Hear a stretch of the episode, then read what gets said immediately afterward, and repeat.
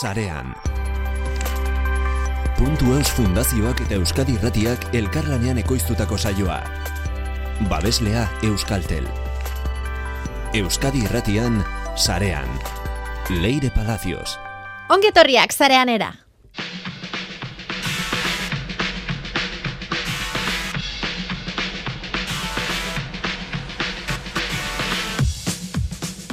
Barrena nabigatzen jarri dugu gure joera harrapakari partikularra. Ainoa Marzol eta interneteko pertsonaia fascinante baten historia ekarriko digu. Zibersegurtasun txosten argitaratu du puntu eusek. Domenioaren jabeak bazarete, lasai egon zaitezkete, maltzurrak harrapatu dituzte. Manez garaiok emango digu horren berri. Eta orain, ikasteko parada izango dugu interneteko iztegi elean iztunarekin. Clara Zeberio eluiarretik gurekin. Asteragoaz. Ibili sarean.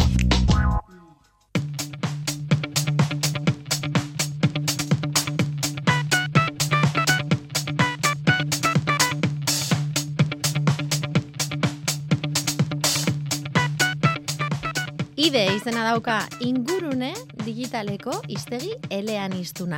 Martxan da ide.eus webgunean. Asfe Fundazioa, Elujar Euskaltel eta puntu eusek sustatu dute proiektua. Clara Zeberio, Elujarretik. Ondo torria, zareanera. Kaixo. Ze posik ez? Bai, oso pozik. Azkenean, e, tarte batez, e, etxe barruan lanean ibiligean zerbaitek e, argitara, e, aurpegi, e, plazan daola ikusita, ba, poza hundi hartu du. Agerikoa zen, ingurune digitalak iztegia behartzuela. Hori da, bai. E, dudari gabe, ez? Ingurune digitala une honetan etengabe termino berriak sortzen eta bon, kontzeptu berriak sortzen nahi dira. Eta askotan ingelesetik datozkigu termino horiek eta ez dakigu euskeraz nola eman. Eta pixkat e, behar horri erantzuteko sortu zen e, iztegi hau. Klara, landu duzue beste iztegi batzuk lantzen dituzuen bezala, edo digitala izateak berezitasuna dauka baita ere sortzerako garaian edo iztegi bat eraikitzerako unean? Sortzerako, beno, eh, oiko moduan abiatu ginen, baina konturatu ginen eh, bizi-bizi dagoen arlo badela, eta ez zala aski uneko dokumentuetatik abiatzea bakarrik, eta e, sarean zehar gehiago nabigatu behar izan dugu kontzeptuen bila. Zuek ibilizarete, bai. arrapaketan.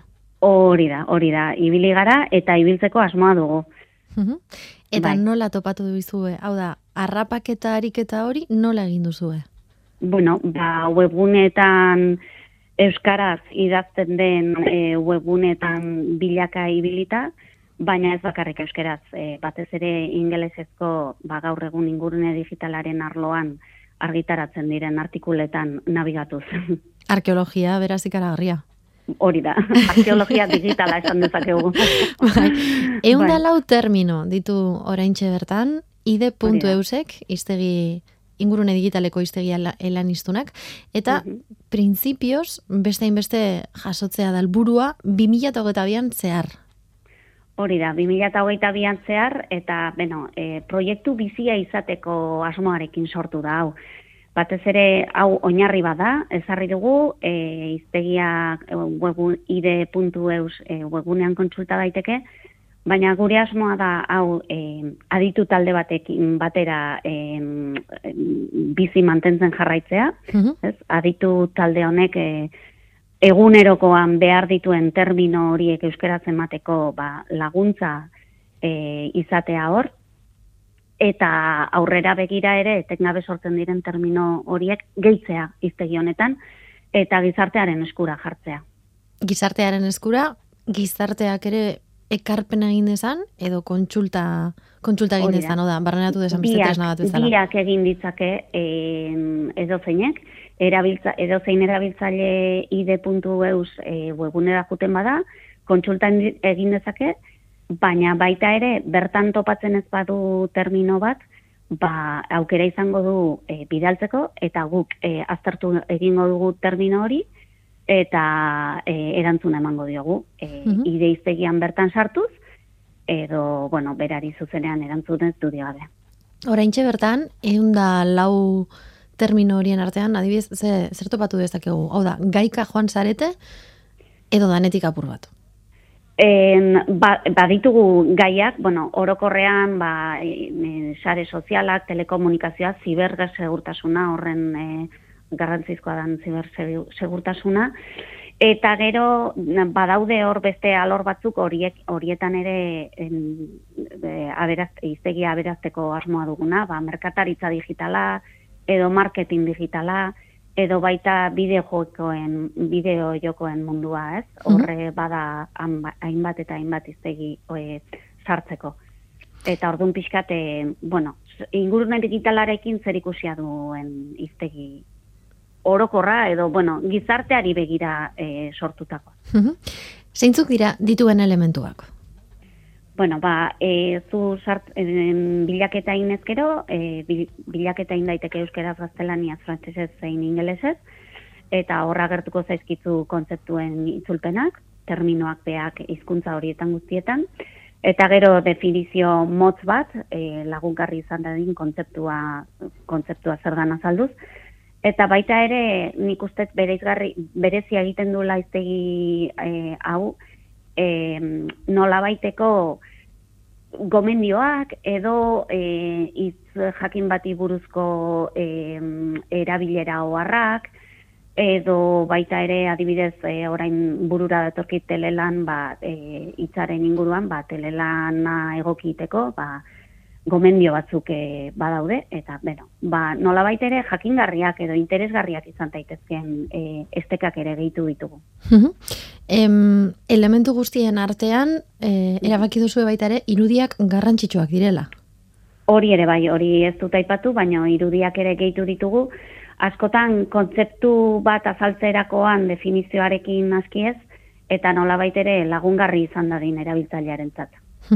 Eta lan hau, hau da, em, iztegiaren mantentze lan hau nola, nola irudikatzen duzu ez? Ze, klaro, esan duzu, irekia izango dela, bai jendeak erabiltzeko, bai e, terminoak e, bidaltzeko, bai. eta eta izan behar duela martxan etengabe dagoen iztegi bat. Beraz, dituzuen gainontzeko iztegiekin edo edo proiektuekin badu bere izgarritasuna.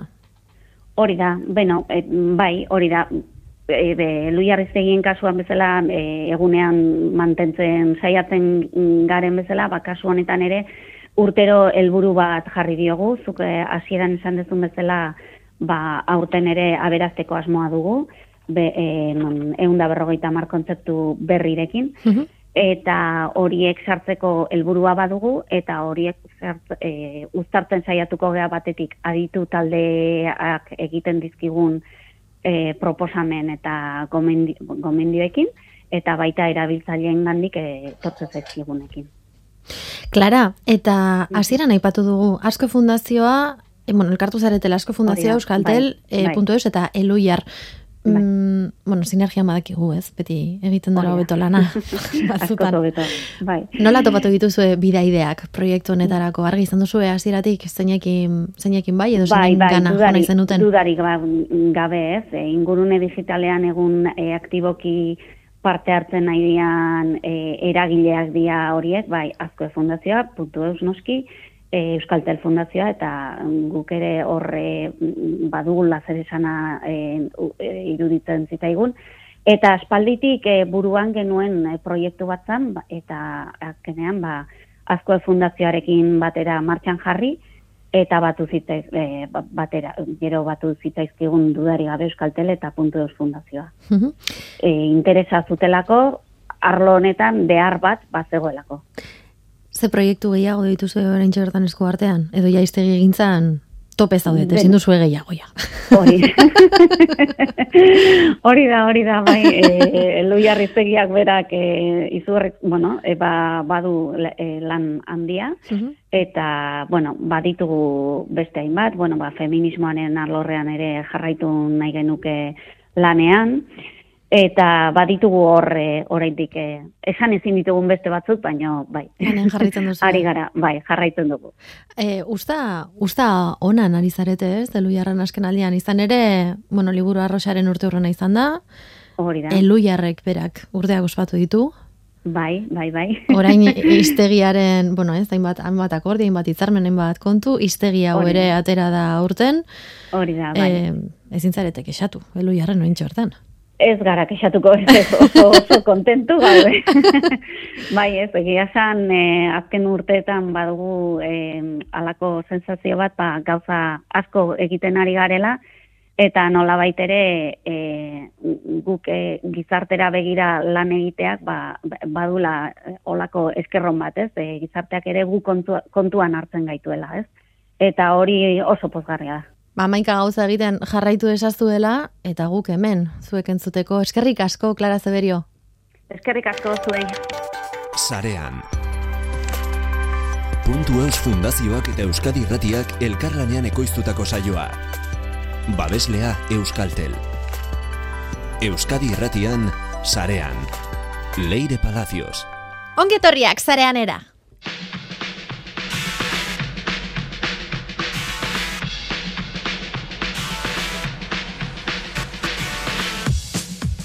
Zarean barrena nabigatzen jarri dugu gure joera harrapakari partikularra. Ainoa Marzol eta interneteko pertsonaia fascinante baten historia ekarriko digu. Zibersegurtasun txosten argitaratu du puntu eusek. Domeinoaren jabeak bazarete, lasai egon zaitezkete, maltzurrak harrapatu dituzte. Manez garaiok emango digu horren berri. Eta orain, ikasteko parada izango dugu interneteko iztegi elean iztunarekin. Clara Zeberio eluiarretik gurekin. Azteragoaz. Ibili Sarean.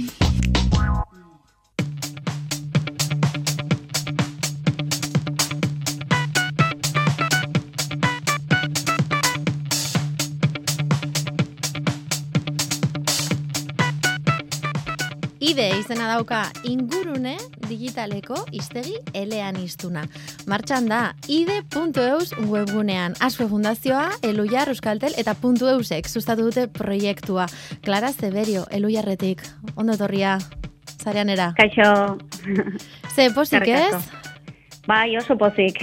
Azkenean, e, tarte batez, e, etxe barruan lanean ibiligean zerbaitzek e, argitara, e, aurpegi, e, plazan daola ikusita, ba, poza hundi hartu du.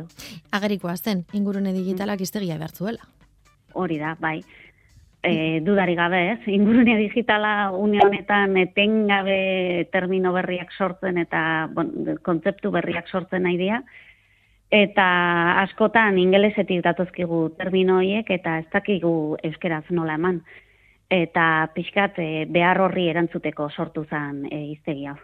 Clara, landu duzue beste iztegi batzuk lantzen dituzuen bezala, edo digitala izateak berezitasuna dauka baita ere sortzerako garaian edo iztegi bat eraikitzerako unean? Sortzerako, mm, beno, eh, oiko moduan abiatu ginen, baina konturatu ginen eh, bizi-bizi dagoen arlo badela, eta ez zala aski uneko dokumentuetatik abiatzea bakarrik, eta eh, sarean zehar gehiago nabigatu behar izan dugu kontzeptuen bila. Zuek ibili zarete, harrapaketan. Hori da, hori da, ibili gara eta ibiltzeko asmoa dugu. Eta Bai. nola topatu duzue? Hau da, harrapaketa ariketa hori nola egin duzue? bueno, ba, webgunetan euskaraz idazten den e, webgunetan bilaka ibilita, baina ez bakarrik euskaraz, e, batez ere ingelesezko ba, gaur egun ingurune digitalaren arloan argitaratzen diren artikuletan nabigatuz. Arkeologia, beraz ikaragarria. Hori da, arkeologia digitala esan dezakegu. Bai. Eun da Bai. lau termino ditu oraintxe bertan, ide.eusek, iztegi ingurune digitaleko iztegi ala- elan iztunak, eta Mhm. printzipioz beste inbeste jasotzea da helburua 2022an zehar. Hori da, 2022an zehar, eta, beno, e, proiektu bizia izateko asmoarekin sortu da hau.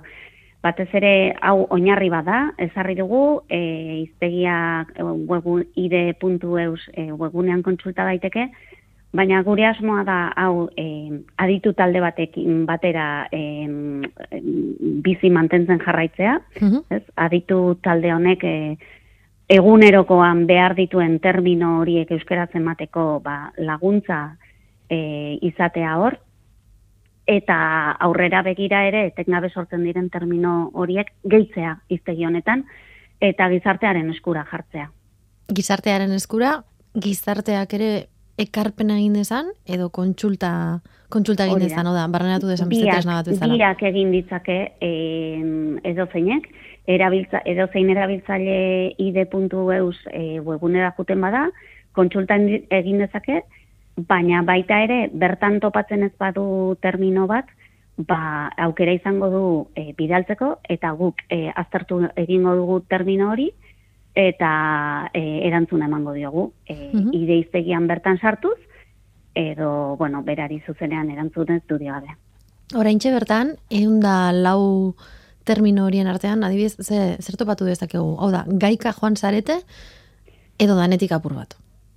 En, ba, baditugu gaiak, bueno, orokorrean, ba, e, sare sozialak, telekomunikazioa, ziberga segurtasuna horren e, garrantzizkoa dan ziber segurtasuna.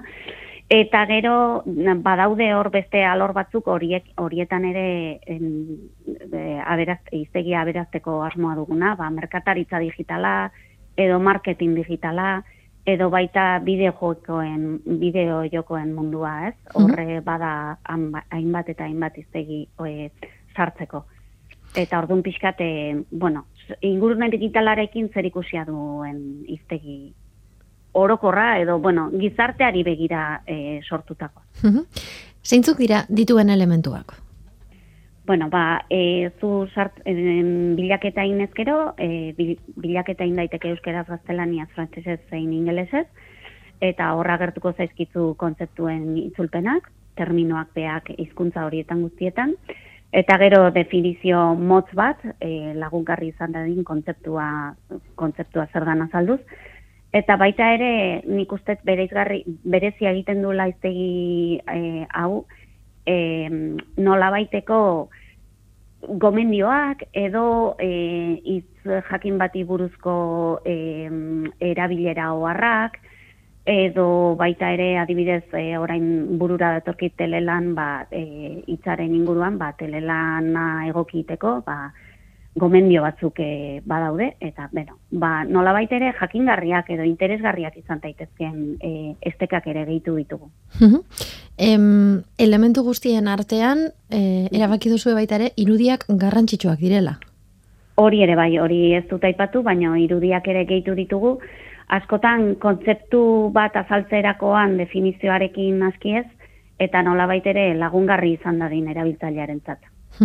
Eta lan nau, hau da, em, iztegiaren mantentze lan hau nola, nola irudikatzen duzu, eh? Ze, klaro, esan duzu, irekia izango dela, bai jendeak erabiltzeko, bai e, terminoak e, bidaltzeko, bai. eta eta izan behar duela martxan etengabe dagoen iztegi bat. Beraz, hori da. dituzuen gainontzeko iztegiekin edo edo proiektuekin badu bere izgarritasuna.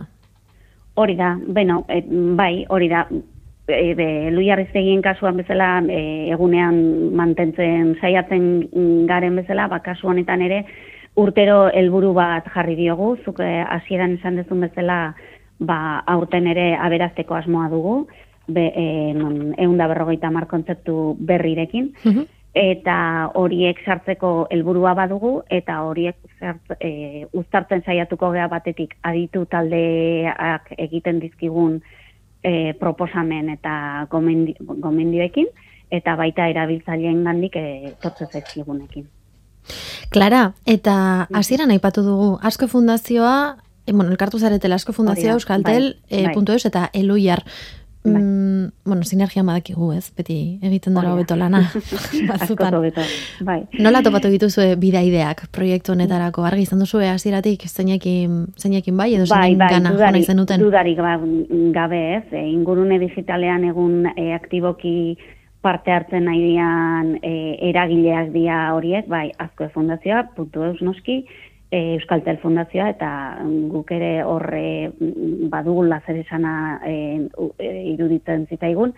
Eta aspalditik e, buruan genuen e, proiektu bat zan, ba, eta azkenean ba, Azko Fundazioarekin batera martxan jarri, eta batu zitaiz, e, ba, batera, gero batu zitaizkigun dudari gabe Euskaltel eta puntu eus fundazioa.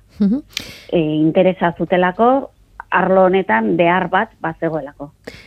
Ze proiektu gehiago dituzu orain bertan esku artean? Edo ja iztegi egintzan tope zaudet, ezin duzu gehiago ja.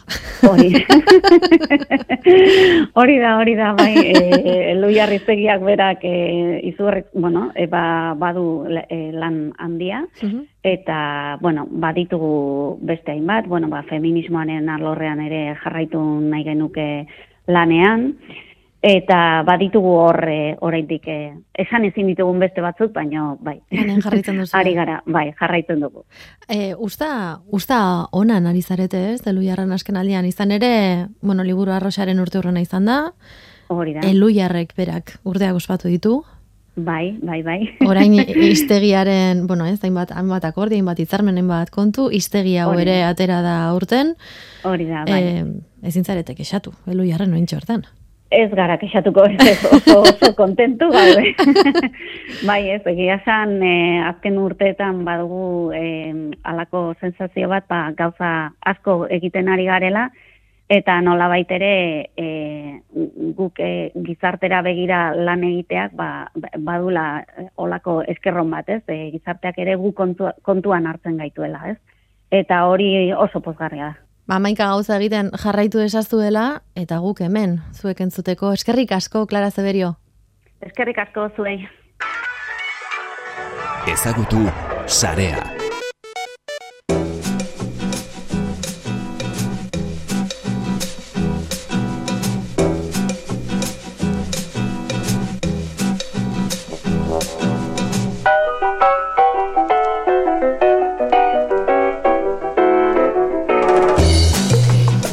Zibersegurtasunari kasu egiteko garaia aldu da, hain zuzen ere, berreun eta iruro hogeita amazazpi arrisku kasu kudeatu ditu puntu eusek 2008 bat garren urtean. Lasa egon zaitezte, Manes Garaio gurekin da. Ongi etorri, Manes?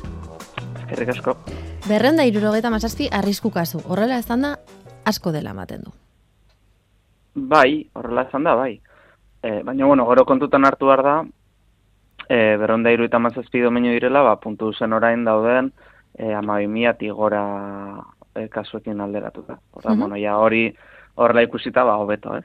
E, izango litzateke, ba, euneko, euneko bi inguruan. Euneko 0,0 bi. Hori da. Ben, ben datuak, badaukat gure, gure gidea lore harakizten ikidatzitako testua aurrean, hemen txuletilla, eta 0,02, klaro. E, zifrak begiratzen baldin maitu, edo zenbakietan oinarritzen baldin magara, lehenengo kolpean agian, berren da irurogeta mazazpi, arrisku kasu kudeatu dituela puntu eusek irakurrita ematen du, ba, bat izan diren, ez? Berren da irurogeta mazazpi. Kontuan izan behar dugu, alde batetik, e, urte baten osoan zehar gertatutako kasuak izan direla, eta gero beste alde batetik, topatzen baldin badira da, arakatzen delako, ez da? Bai, hori da, azkenean, e, bueno, hori, azkenean e, detektatu izana, ba, ba albiste hona da, ez? Bentsate bakigulako hoiek ez direla ez direla gertatuko. Uh azkenan guk e, gure helburuetako ato guk ba domeinua e, zaintzen dugu baita ba ikuspegi horrekin, ez? Nahi dugulako ba puntu ez izatea ba toki bat e, no konfiantza transmititzen duena, ez? Edo nolait domeinu kalitatezko domeinu bat, bat dela eta e, edo norkera heltzeko modukoa. Orduan ba ba, pizkatorretarako jarri genuen martxan, ba, monitorizazio sistema bat, e, aztertzen dituena domenio hauek ba, egunero, ikusteko arazoren badagoen, eta eta arazoren badagoen, ba, alik eta azkarren ba, horri aurre egiteko. Eta gun horrekin batera, ba, bauzkagu, ez, ba, beste hitzarmen batzuk, ba, irratxa honetan ja, aipatu izan ditugunak ez, ba, hori, e, Basque Cyber Security Centerekin, edo e, Global Cyber Alliance, pizkat dena, helburu berdinarekin, ez? Mhm. Saiatzeko alik eta iturri ezberdin gehienetatik informazioa lortzea, e, arlo honetan, zibersegurtasunaren inguruan, eta ba, ba, saiatzeko alik eta e, erantzun eraginkorrena eta azkarrena e, ematea kasu hauei, ez? Manes, hemen berizten dira bi montatako, bi montatako aurkikuntzak edo, ez? Talde batetik dira domeinu gaiztoak, eta beste alde batetik komprometitutako domeinuak. Ze ezberdintasun dago, bat eta bestearen artean? Bai, bueno, ezberdintasuna da, guk ikusten genuena, ba, hau jarri genuenetik, e, bueno, gaur arte, da, ba, askotan, e, arazoren bat gertatzen zenean, ez, ba, ba, spam edo phishing edo, bueno, beste edo arazo gertatzen zenean, askotan izaten zela, e, domeinu horren jabearen e, jakintzari gabe. Edo e, domenio horren jabearen intentzio txarri gabe, ez? Ba, Mhm. nik webune bat daukat, webune horretan e, segurte, segurtasun, e, bueno, ahultasun badago, hori e, aprobetsatu du beste norbaitek, eta da erabiltzen nire webunea e, erasoak egiteko, ez? Edo ari da erabiltzen nire webunea e, saiatzeko nire besteroen informazioa lortzen. Eta horrelako kasuak, ez? E, kasu asko horrelakoak e, izan ditugu. Eta hoiek izango lirateke komprometituak, e, domeinu komprometituak. Ados. Dome, domeinu maltzurak ba, izango lirateke, e, ba, bueno, zuzenean, e, erregistratu direnak, e, gaizkia egiteko, ez, nola esateko. Ba, hori, e, zuzenean domeinioaren helburua da, ba, eraso bat martxan jartza, igual ez da izango erregistroa egin den momentuan, baina handik ba, egun batzutara, aste batzutara, em, ba, ja, azten dira, nolait, em, e, bueno, e, port, portaera horrekin, ez? Ze batzutan gertatzen dena hemen, e, eta bueno, honen- hon- honen inguruan luze itzen genezake, baina, e, bueno, gero eta sistema gehiago daude, ba, e, horrelako domeinu maltzurak automatikoki em, detektatzeko, eta orduan, ba, domeinu registratuta berehala e, erasoa egiten hasten bazara, ba, ba, igual oso evidente izan daiteke, ez? Baina saiatzen bazara domeinua registratu, pixkat hor eduki domeinua er, e, registratuta, baina inolako erabilerari gabe, eta gero ja, ba, nolait inork espero ez duenean, ez, komien artean, ba, ja hasi eraso horrekin, ez? Mhm. Ordan ba, ba hori hori izango litzateke. Horien artean, ai, aipatzen da, bueno, gero datuak, datuak agertzen dira, ez? E, bueno, aipatzen ari garen informazioa publikoa da, norbaitek e, bilatu nahi baldin badu, domenioak.eusen topatu dezake e, informazio guztia jakiteko e, zeintzuk diren e, bueno, ba, puntu eusen e, egoera, puntu eus domenioen egoera, e, iaz topatu ziren berreunda irurogeta masazpi kasu hoiei dagokionez. Em, aipatu ditugu batzuk, e, horien artean adibidez, ezagut, ezagunena izan daitekena e, jende gehiagorentzat. Jakeatutako bakar bat. E, sospetxosoak izan zitezkenak, edo susmagarriak hogeta mazortzi. Gero baditugu malguarrak, e, e, fishina, edo pixin, ez dakit nola esaten dan, beti berdin. E, phishing, phishing, Phishing. bai. Scam, spam, e, gero nahi behintzat grazia egin dit COVID irakurtzea, e, ebas, ebaspenean motaka ere agertzen direlako hiru positibo faltzu, ez dakit hau ere E, bai, internetera duen kasu honetan manez. beste gauza, bai. Bai, Baina azkenean erabiltzen dugun terminologia beti antzekoa da, ez? Em, bai, hori da. Era berean, guk badaukagu e, kasu guzti horiek detektatzeko modua, eta gero horien gainean erabakiak hartzekoa. Eta adibidez hartu diren erabakien artean izan da, ba, horietako gogeita amasei kasu adibidez konpondu direla, eta berreun eta gogeita amabuz domeinu blokeatu egin direla. Bai, bai, pixkat, e, domin, berrunda hogeita amabost, hoietan sartzen bagara pixkat atentzio jartzen badugu, ba, hoietatik berreun, e, dira, bueno, e, domain generation algorithm izeneko eraso edo, praktika baten eta hori da, bueno, algoritmo bat erabilita, domeinu, domeinu batzuk automatikoki sortzeaz.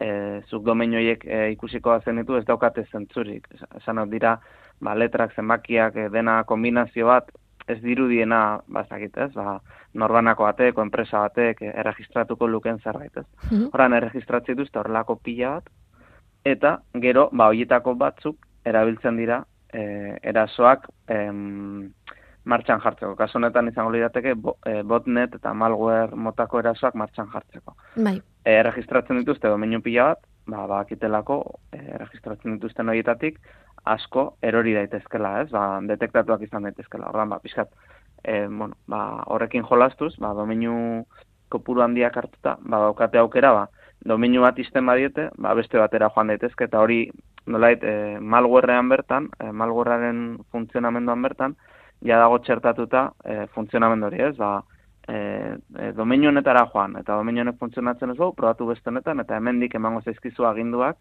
e, nora erasotu, zer eraso mota egin, eta, eta pixkat hori mm, berrunda hogeita horietatik, ba, talde handiena eta nabarmenki gainera izango litzateke algoritmo horrengatik. Eta justu hau horrelako agertatzen direnean, ba, izaten dira, bari, e, detektatzen duzunetik lehenengoa e, azkena erregistratzen duten arte, egun batzuk pasatzen dira, ordan egon behar zara e, oso gainean, ez, ikusten ze domeinu sartu diren e, une oro, eta horietatik, ba, saiatu bere izten zeintzuk diren e, balekoak, eta zeintzuk diren e, portaera maltzura hau jarraitzen dutenak. Eta maltzura hauek, ba, zuzenean, e, erregistratzailearekin hitz egin, e, komentatzen, bueno, ba, esateko bira detektatu dugu eraso hau eta eta bari, domeinu hauek e, blokeatu zuzenean.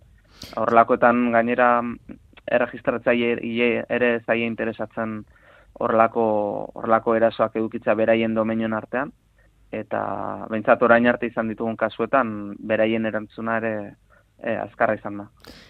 Manes, e, eraso bat gertatzen ari den momentutik, erasoa detektatzen den arte, hau galdera konprometitua baita ere, baina zenba denbora pasatu daiteke? Bueno, a ber, berez, e, ba ez dakit esaten nahi esan.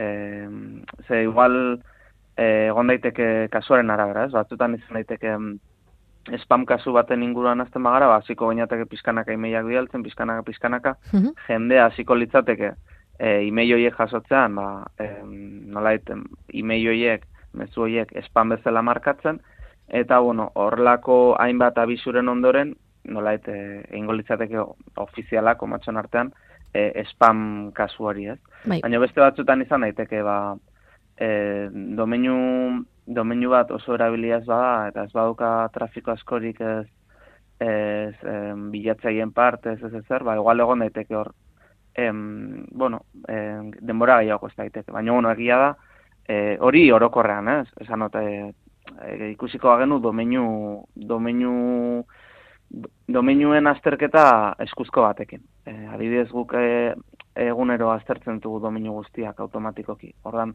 kasu horretan, ba, ba, normalena da, e, gaur hasi bada portaera maltzur hori, ba, urrengo eguneko errevisioan ja hori harrapatzea. Bai. Agertzea.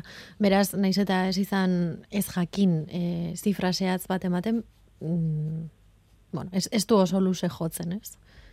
Ez, hori da, azkara izaten da, bai, hori ja jasotzen duguna nabizua, ba, ikusten dugu, a ber, e, ba, ikusitan norte registratu den domeinua, e, domeinua registratu zen momentutik ze, ze historial eduki duen domeinu horrek, horrelako datua kontutan hartu eta ba, ikusten dugu ba, maltzurra den edo, edo komprometitua den, eta bueno, maltzurra balitz ba, blokeatzen dugu eta jartzen gara gero harremanetan e, pertsona horrekin ba, bueno, e, jakinarazteko eta ba, reklamaziorik balu ba, gurekin harremanetan jartzeko. Eta e, ikusiko da nu konprometitu ba, lena idazten diogu, e, bueno, aipatzen diogu pizkatzar den topatu duguna, e, ba, saiatzen gara bueno, gidalerro batzuk edo, edo pauso batzuk e, ideia orokor bat ematen zein den egin beharreko urrengo urratxe urratxak, eta, e, bueno, ba, horrelako kasuetan, ba, handik e, egun batzuetan, egun batzuetara, batzuetan azkarrago beste batzuetan motelago, baina kasu hori em, konpontzen da, eta guk ja markatu ezakegu, ba, ba bueno, e, arazo bat gutxiago bezala. ba, orduan, bueno, lasai egon gaitezke, zibersegurtasun txostenak dioenaren arabera, eta mandizkiguzun azalpenen arabera, puntu ez domeinua, seguru adalako. Hori da, hori da. Beti egon bargara adi, ez? Hori, zeritxarrez horrela ez, da zibersegurtasunarekin. Bai. Baina kasu honetan, e, bai, esan dezakegu, e, puntuz domeinu segurua dela, eta orduan, ba, ba alde horretatik, e, kezkarik ez. Ederto ba. Zuk bai, baina nik edo zaukat ideiarik ere, ez, ban, ez ba. Ontxe berdan, ah. ainoa barzolen korren inguruan azalduko digu. Agian zuk bai. ez dosa salpanek behar, baina. ba, ez que horre zen mobiat, jo hurro jenak ez dakitze komentari, ez da bakunen aurkakoa, horrelako... Serio, jarriko eh, gara... diskurtsoa dauka. Eta gero egon zen Mil Jan edo, ez da, hauetako mitiko, musikari mitiko bat, ez dut horretzen hor zen. Bai. Eken du Spotifytik bere, bere repertorio guztia, e, hori, tipo, tipo hau dagolako Spotify. Uh, orduan, zelan, zelan azten den historia antibakuna bai. edo, edo txertuen aurkako jarrera horretatik bai, eta Spotify namaitzen dugun. Bai, bakit, e, daukala diskurtso konfliktibo bat. E, uste dut, e, hori, COVID-aren inguruko dela, baina ez nago ziur, eh? Haren txertan, e, irakurrit eta bakit pizkan nondik zen, eta uste dut hori dela, baina, bueno, e, vale. que seguro hobeto, hobeto azaldo. Bueno, ba, polemikan bete-betean sartzeragoa, zareko polemikan, hainoa marzolekin batera. Zibersegurtasunetik, segurtasun faltara, polemikaragoaz. Eskerrik asko manez garaio. Bai, zuei. Sarean.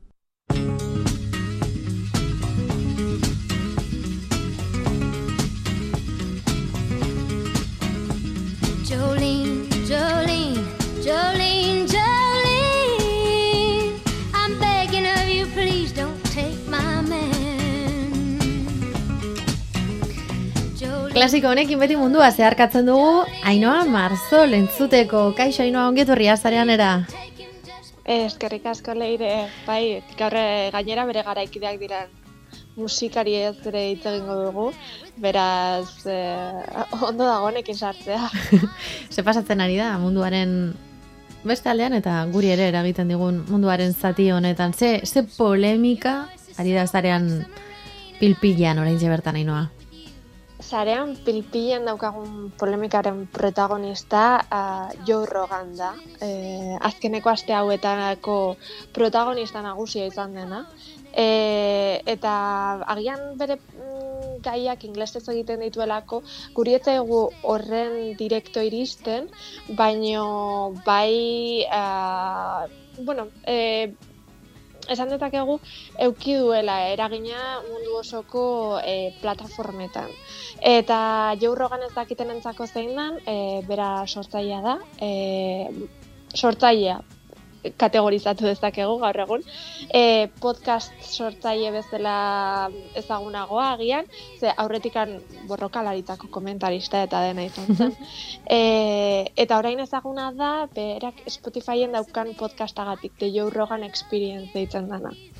Ez dala Spotifyen hasi zuen programa bat, aspaldi hasi zuen, baino e, gaur egun Spotifyeko esklusibo hauetako bat da, ez? E, bere em, Spotifyen bakarrik entzun dezakeguna. Ados. Be, Bai, bota, bota. eta berea dala, e, ba, oi, e, kontua, osea, e, hartzeko idea bat de, zertaz ari garen, hau da, 2008 bateko Spoti- Spotifyeko podcastik entzunena. The Eh, Joe Rogan Experience. Hori da, lista guztietako lehenengoa. Mhm. Eta bertan egiten duena da elkarrizketak. Eta ez edo zein elkarrizketak, baizik eta elkarrizketa oso kontrobertsialak, Bai. kontrobertsialak diren pertsonei eginikoak eta e, elkarrizketa batzuk hiru bat ordu dura, e, irauten dutenak. Jendeak aguantatzen eh, du, eh? Bai, bai, bai, e, imaginatu entzunena izateko, arratsalde oso bat hartu behar duzu, bere, bere programa entzun ahal izateko, hau ez da, lanerako bidean entzun dezakezun zeo zer. Um, eta Joe Roganek daukana da, ba, bera, pixkat idea bat egiteko nolako pertsona den, bera e, libertarioa kontsideratzen da, eta beti agertu izan da, ba, bai armen aldekoa, e, armen eskubideen aldekoa, eta maskarillaren aurkakoa, Mhm. normal. E, podcasta hau 2008-tikan aurrera pasatzen da Spotifyera eta hor ere e, COVID-arekin ba, gaia beti egon da e, pilpilean hasi zenetikan. Ja. Eta agian eukiduen kon, mm, elkarrizketa kontrobertsialena da Robert Malone medikuari eginikoa.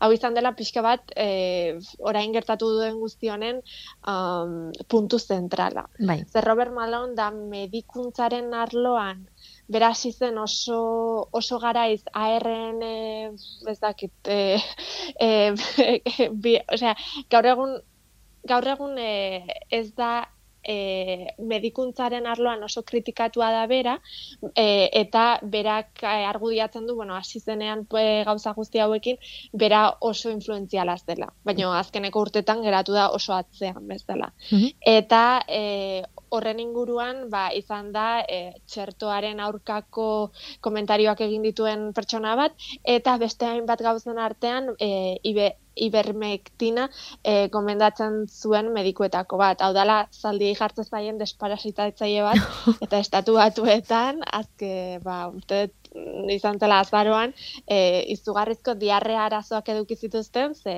e, hilabete batzuetan, ze honen erruz. E, beraz, imaginatu dezakezu influenzia. Bai. Desde luego, ematen du, ematen du... Ba, bai, ez, ba, ba, bai, kontrobert, kontrobertzia basegoela, espektakuloa baita ere, amarillismoa Bai, bai, bai. leku guztietatik, ez? Noski, noski, bat ez da eta ezaten eh, Spotifyeko podcastik entzunena edo zein pertsona lasai konbidatuta. um, ba, gertatu dana berarekin da, Robert Malone bezalako gonbidatuak edukita, e, bimi, o, mia, berreun eta irurogeita mar medikuk karta bat idatzi zutela, tenek batera, eta karta ireki bat, e, programaren aurka, osasun publikoaren aurka zijoala esanez. Mhm. E, eta hemen hasi zen pixka bat jendea e, Mugitzen, ez? kataonik gehitzen. Da. garratzen hasi ziren, baina normala da baita ere, ez? Hain- Hainbat mediku da. goza bat idaztea. Publikoki, horren besteko audientzia daukan, e, talaia batean, ari, ari baldin badira horrelako astakiriak botatzen. Hori, hori da, azkenerako e, kontuan hartu behar da, ba, be- beste berreun eta irurogeita mar ahots eta hau dira idatzi dutenak, ze gero egongo dira beste ba, milioika e, ere berdin pentsatzen dutenak, e, ba, honekin hasi ziren. Eta honekin batuta, e, hau, duela pare bat aste, Neil Youngek, e, Neil Young abeslariak eta musikariak, e, esan zuen bere musika e, plataformatik kenduko zuela Spotifyek ez bazuen Joe Roganen pro, programa kentzen. Mhm. Beraz, hau izan zen, edo, edo bera edo ni. Bat. Bai, bai. Buruz buruko bat planteatzea betean, ez? Hori da. Eta Neil Young bai dela e, potentzia bat esan dezakegu. Agian ez ekonomikoa, bain, gaur egun, baino e, Joe Roganen parekoa, Bai. baino bai eh, bueno, ba, eh, notizietan agertu daitekena eta benetan eh, gauzak arazonetara eh, bideratu ditzazkenak, ez? Bai, hor marketingaren aldetik galdera garbia da, ez? E, zer geratzen zara, momentuan dirua ematen dizun horrekin, edo epe luzean zure irudiari, irudiaren alde egin dezaken zerbaitekin, ez? Neil Young edo, edo Joe Rogan. Hori da. Eta ez, ez Neil Young bakarrik, zen Neil Young e, atera zenean, e, berarekin batera e, Johnny Mitchell, e, bere laguna dela, e, bere alde atera zen, esan ez Neil Young eguzela, berak ere musika kenduko zuela Spotify-etikan. Mhm. Um, orduan, kontuan hartu behar da, askotan e, musikari askok hau egin nahi badute ere, ezin dutela beti hau egin, ze beraien masterrak, beraien e, deretxoak beste e, diskografika batzuk eta beste enpresa batzuk dituzte, ez? Bai, Azkenik Sonic baldin badaukaz zure musikaren zati bat, e, zuk ezin dezuken duz, Sonic, e, Sonic Spotifyen zati bat dauka, erosita. bai, Beraz, horrarazoa daude. bai, bai. bai. Eta um, horrelakoak aurkitzen ditugu adibidez Beli taldearekin, e, Beli taldeak ez dintzuela bere musika Spotifyetik kendu eta jarri zuen bere perfileko e, imagin bezala delete Spotify. Hau da, Spotify kendu zure ordenagaietik. Bai, hori da. Ez, iraultza barrutik egitea da hori nola baitez. Zuk ezin Hori da. ezaren ez zure musikaren jabe, hori bai tristia, eh? ezaren ez zure musikaren jabe behintzat iraultza egiten dozu barrutik esanez. Kendo aplikazioa eta listo. tristea da. Bai, Hori da, baina, beitu, ba, hain zuzen ere, agerian uzten du horrelako fenomeno batek edo horrelako erreakzio batek, e, zenbat sortzaile ez diren euren, euren lanaren jabe, ez? Guztiz, bai, bai, bai. Eta ere atera da, noski, berriz bueltatu da honekin, e, musikariak zegutxu kobratzen duten Spotifyeko stream baten gatik. Mhm, Ba, azkenik eh, mila stream baldin baituzu, ba igual bi txentimo eramango dituzula. Eh, orduan, Ai, ama. bai, daude gauza batzuk, oza, guztiz gaizki daudenak honekin, ez? Bai, E, Spotifyen erantzuna guztionekin izan da jaurragan, jaurraganekin geratu dira. Hau da, nolabait, esan dezakegu jaurraganekin geratu dira, eta Neil Neil Youngen musika ez dugu Spotifyen aurkituko, daude hola e, direktoan eginiko kanta gutxi batzuk, eta hola, baino disko guztiak kenduta daude bai. eta Johnny Mitchell ere, ba, ba oraingo ez behintzat ez. E, eta Spotifyek egin zuen komunikatu bat, esan ez nolabait, um, eta hau kuriosoa ez, esan ez ez zuela kapazitatea e, bere edukiak e, moderatzeko. Ja, claro, claro, claro. bueno, Oso bai. sinesgarria da, erabat. Erabat. alde batetikan bai, osea, esan, dut, alde batetikan ez da bat ere sinesgorra, eta beste batetikan Joe Roganen programa beraiena da. Claro. Hau da, Beraiek Eh, ekoitzitako programa bada, ez? claro, eta honen guztiaren arazoaren erdian dago Joe Rogani eh, Spotifyen esklusibitate edukitzagatikan eh, eun milioi dolar eman zizkiotela Ja, kontratu batean. ja. Hau da, ez da, eta ez da Joe Roganek azkeneko bi urte hauetan bere zuzendaritza editoriala aldatu duela, hau da, Spotifyek erosi zuenean, e, kontrobertsiala zen, Bai, bai. da beti izan da.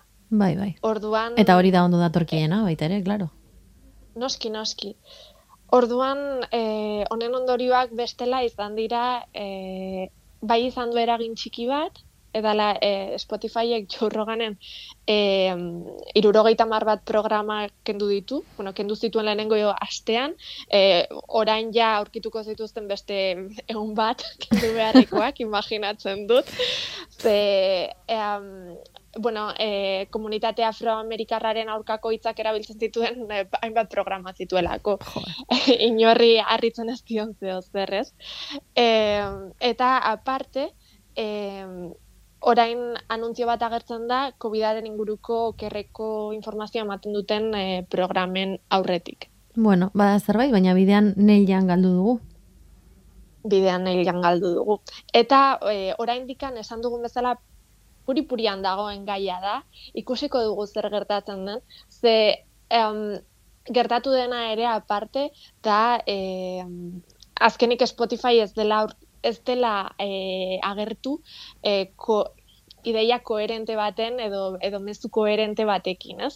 Eta e, Spotify teknologiako enpresa bat izan da, bere langile ordezka ezinak direnak, e, hau da, algoritmoekin lan egiten duten e, programatzaileak izaten dira, ez?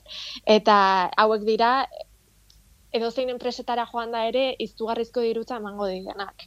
Mhm. Orduan, e, langile hauek kexatu egin ziren, e, gaia nola tratatu zen e, guztionekin, eta e, badago ide, bueno, ari dira komentatzen, agian egongo dela em, langile pila bat Spotifyetikan joan egingo direla, modu oso publiko batean. Hau da, ez, ez bajutikan, baizik eta Zarata bueno, egongo dela bere. Bai, zarata eginez.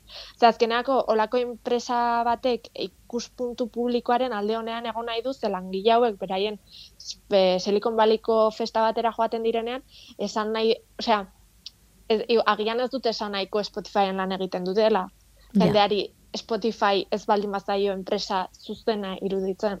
Ja, claro. Eta azkeneak pagatze baizuen miliona bat batean, miliona bestean, ba, ba agian beste batera joango zara. Mhm. Ze gauzak, eh, Beraz, interesaga. Bai, bai, bai, interesgarria.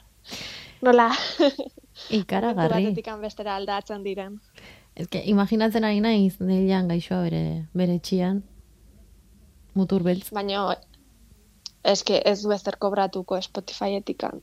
Igual ez du Spotify behar ere, neilanek. Ez, ez, ez, ez, ez, ez. Ai, irabaztiko duen bakarra izango da kontzertuetatikan, eta, eta bueno, beretzako ere publizitate bat da hau dena, hau da, lehian getaz hitz egiten aritu gara azkeneko hiru astetan. Ja, ja hori be bai egia Eta espero dugu, Egia azkenerako festival bat baldin bazara udara hontan, eta zure ikuspuntua jarri nahi baduzu gai hauen artekoa, eh, agian neilan jarriko duzu zure kartelean. Eta horrekin statement bat egin. Hmm. Bueno, a ber zenbat bolo ateratzen zaizkion uda honetan. bai, bai, bai. Ez nuen pentsatzen programa honetan sekula horrelako esaldi bat botako nuenik, baina bai. a ber, ba. Bueno, Ainhoa, eta zuzelan zabiz, Taiwanetik. Ni oso ondo, oso ondo. Ja lifestyle bueltatzeko gotan, eh, baina oraindikan geratzen zaizkit hilabete pare bat hemen. Txinera asko ikasten. Bai, igartzen duzu, Bai, bai. eman diozula buelta, bueltaska bat. Uf, pila bat, orain supermerkatura joan naiteke eta txinetar ez eskatu nere, nere patata frejituak. Bueno, ez ditut oin eh, kompromisoan sartuko, baina denboraldia amaitzen dugunerako behintzat esaldiren bat edo bota barko diguzu, eh? Primeran. Eskerrik asko, Ainhoa Marzol, Zuei, ondo ondo izan. gero arte. Puntu eusen eskutik sarean entzun duzu. Asko Fundazioaren eta Euskaltel Fundazioaren laguntzarekin egiten dugun saioa. Saioak osorik nahieran, Spotify, iBox eta sarean puntu eus webunean. Segurtasunez nabigatu eta datorren astera arte.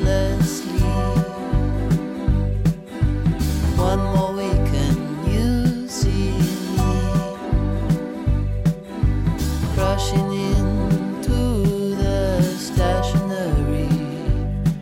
In each other's eyes we like to be endlessly